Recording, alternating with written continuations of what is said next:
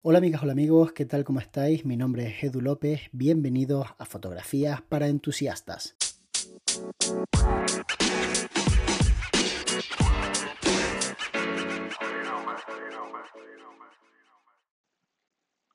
Hola, buenas, ¿qué tal Edu? Enhorabuena por tu podcast que tanto nos entretiene por las mañanas.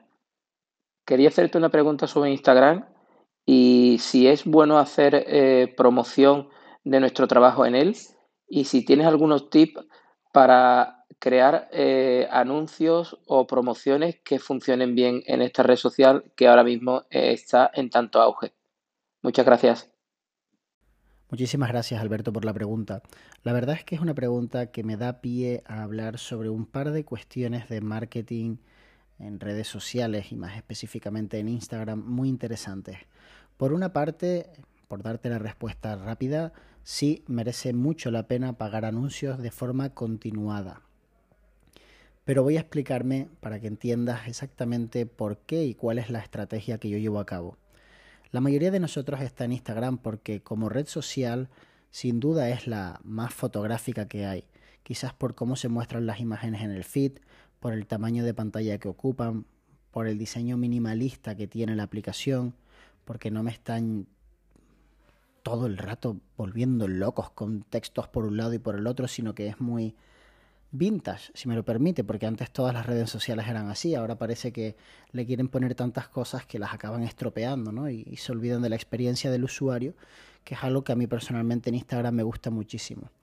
Si bien es cierto que Instagram ha sufrido una transformación en los últimos años, complementando sus publicaciones de fotografía con otro tipo de aplicaciones que han metido dentro de la propia mm, app, mini aplicaciones como por ejemplo los Stories, que fue una copia de Snapchat, o los Reels, que ha sido una copia de TikTok. Es bastante inteligente por parte de Instagram decir, vamos a cuidar nuestra comunidad para que no se vayan a otra red social.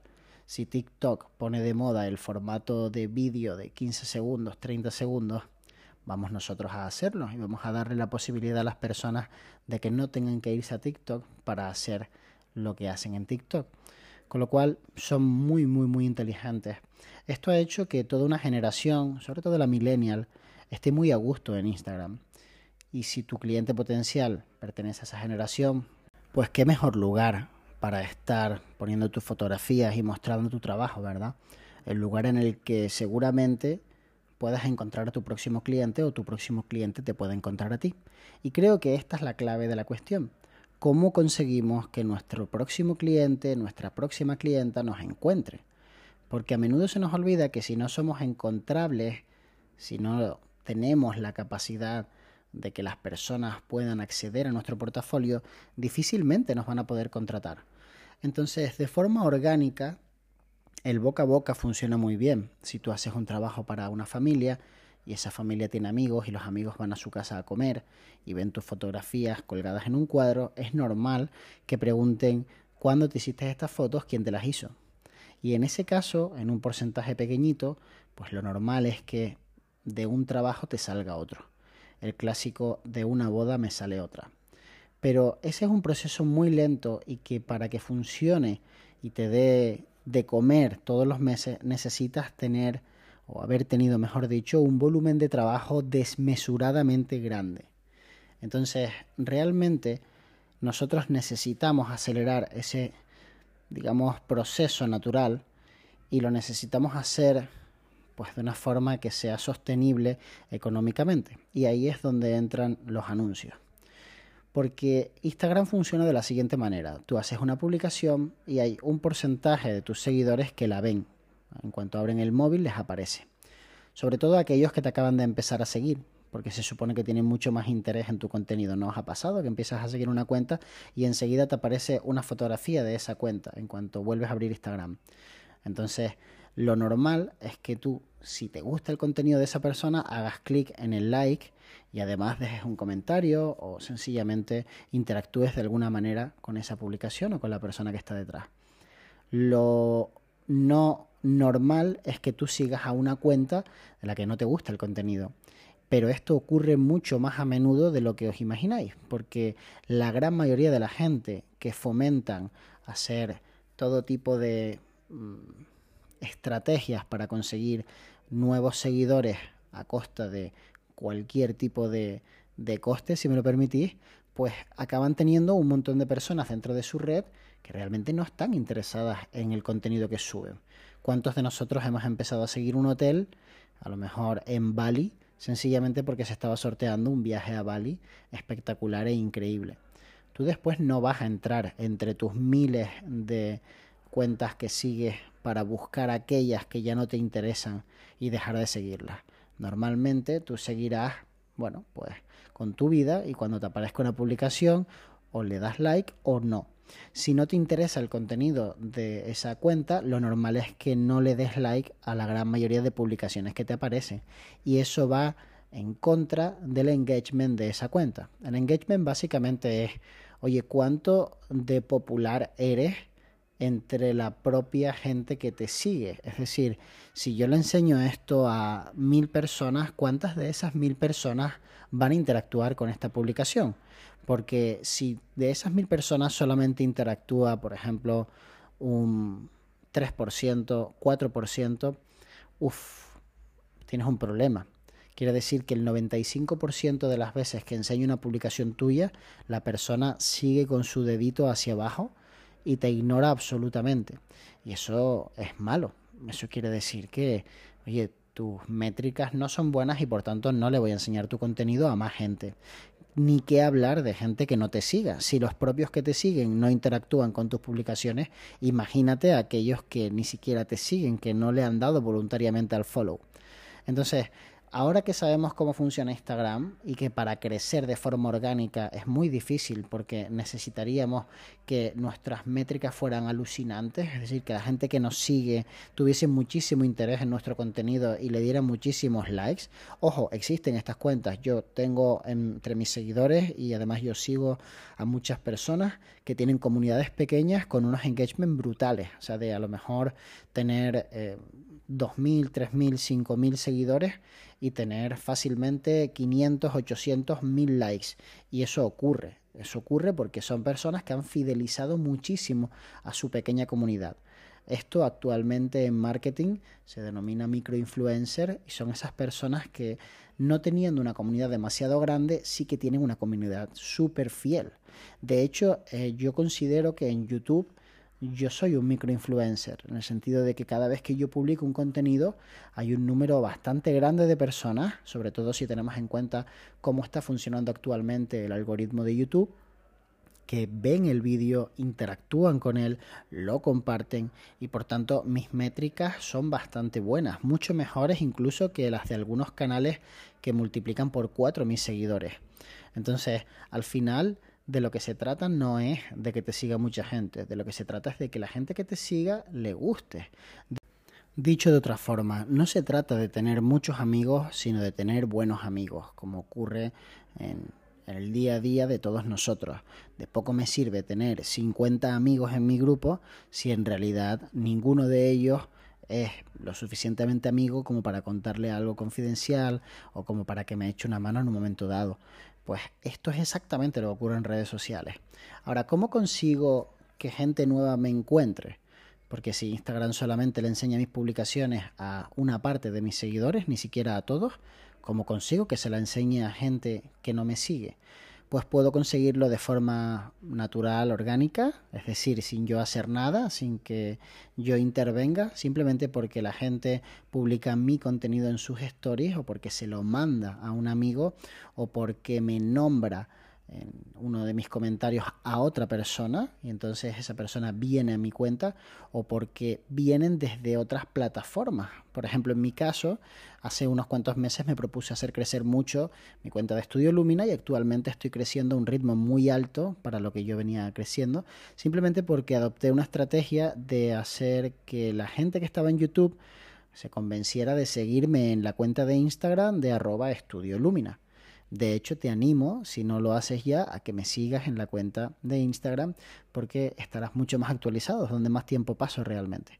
Este tipo de acciones, como la acabo de hacer, de recomendarte que me sigas allí por una razón, no porque sí, por una razón, porque te voy a ofrecer un contenido de behind the scenes que no te ofrezco en ningún otro sitio, porque vamos a poder interactuar más, porque me vas a poder escribir mensajes, te voy a contestar, o porque voy a hacer sorteos, pero solamente sorteos de calidad para mis propios seguidores, porque a lo mejor yo recibo muchos productos de marcas y decido un año sortearlo todo.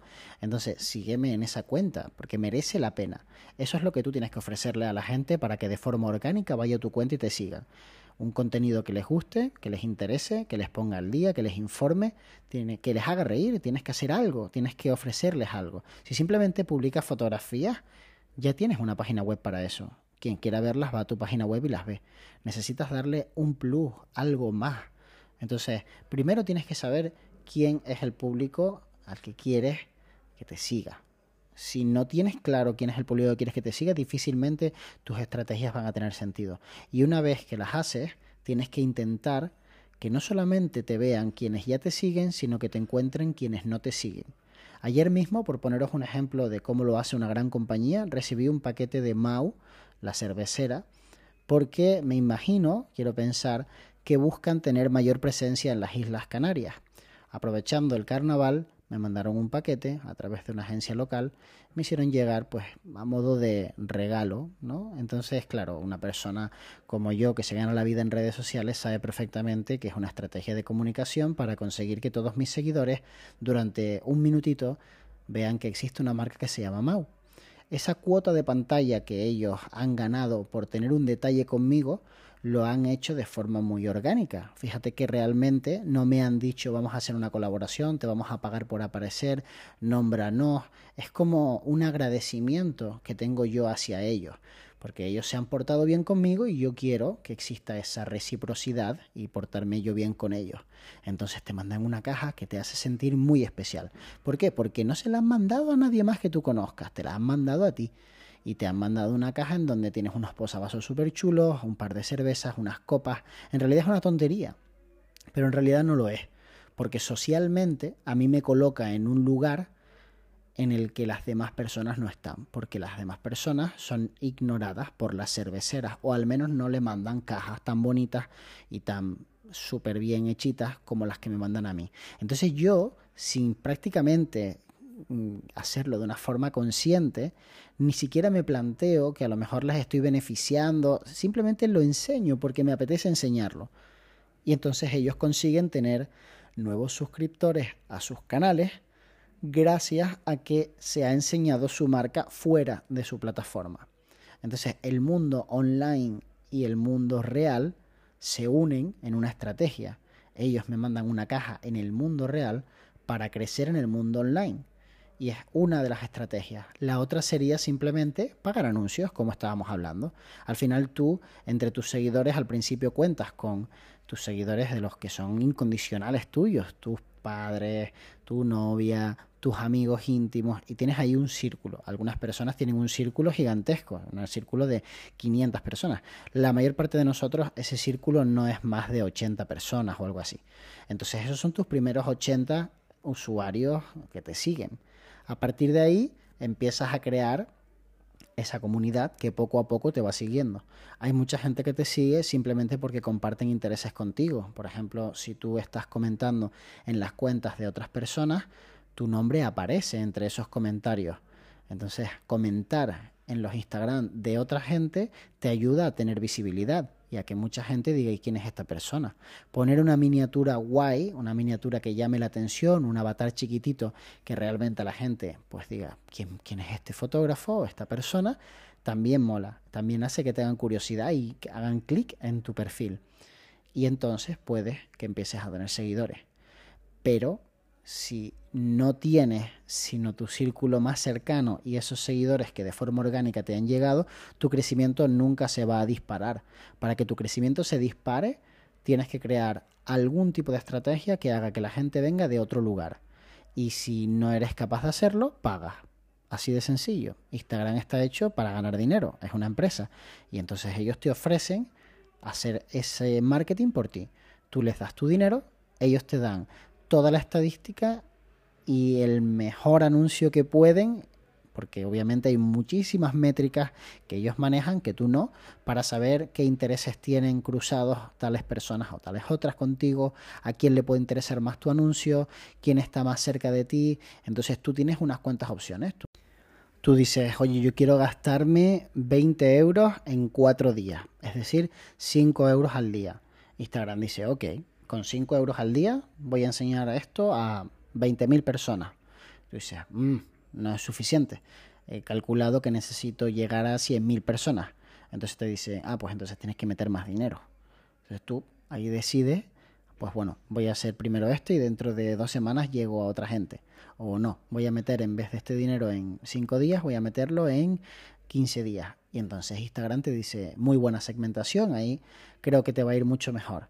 Al final, si lo pones en contexto, piensa en un anuncio publicitario cualquiera que hagas, o sea, piensa en salir en un periódico, en una revista, eh, poner una cuña en una radio, salir en un canal de YouTube, siempre te va a costar mucho más de lo que te puedes gastar en Instagram. En Instagram te gastas 50 euros y tienes un anuncio increíble. Sin embargo, si pones 50 euros en la radio, pues te nombran un par de veces y yo creo que ya, y a lo mejor ni siquiera te aceptan ese anuncio porque no es lo suficientemente eh, alto el precio y no, no les compensa, sencillamente, ¿no? O si se lo ofreces a alguien en YouTube, pues lo mismo, no les compensa. Yo os pongo mi ejemplo. A mí, si me vienes con dinero a publicitar tu marca como tal, a lo mejor, si no es una cantidad que me merezca la pena, yo casi prefiero no aceptarlo, porque porque iba a aceptar yo 50 euros? Si a mí 50 euros ni, ni me hacen más rico ni me hacen más pobre. Sin embargo, sí que soy capaz de aceptar producto por 50 euros y sacarlo en mi canal de YouTube de una forma increíble. ¿Por qué? Pues porque estoy muy agradecido, porque has venido de otra manera, porque me has dicho, oye, ¿te parece si te mando este trípode, ¿no? Lo que sea, y le echas una visual y miras a ver si te mola o qué. Entonces tú dices, bueno, mándamelo, te lo mandan y vuelve a pasar como con la cerveza, que te sientes agradecido porque una persona se haya fijado en ti y quieres mostrar ese producto porque verdaderamente crees que a la comunidad que te sigue le puede merecer la pena. Entonces, creo que la forma de hacer publi puede ser muy creativa también. No solamente se tiene que ceñir a decir yo es que tengo un presupuesto altísimo, voy a meter muchísimo dinero. Se trata de hacer marketing de guerrilla, se trata de no arruinarnos en el proceso de buscar nuevos clientes, porque al final ese es el objetivo, buscar nuevos clientes o a lo mejor pues ganar reputación que al final te va a llevar a tener más clientes o no sé, todas las acciones creo que están al final, más pronto, más tarde, orientadas a generar clientes nuevos, generar ventas. Entonces, cuando nosotros tomamos la decisión de pagar anuncios, básicamente es porque queremos llegar a un público nuevo que no estamos llegando de ninguna otra forma. Si eres capaz de llegar a ese público nuevo de alguna otra forma y además ese público nuevo coincide con lo que tú quieres vender, que esa es un poco la clave de todo esto, fantástico. Pero si no eres capaz, tienes que hacer una inversión continua. Entonces, si yo, por ejemplo, tengo un Instagram de bodas y quiero llegar a chicas que se van a casar dentro de uno o dos años, voy a necesitar empezar a relacionarme con aquellas cuentas que ya tienen acceso a esas personas, como pueden ser portales de tendencias de boda, como pueden ser otros fotógrafos, como pueden ser wedding planners, hoteles, casas rurales, ramos de novia, vestidos. ¿Qué sentido tiene que yo me ponga a seguir solamente a fotógrafos? Ninguno.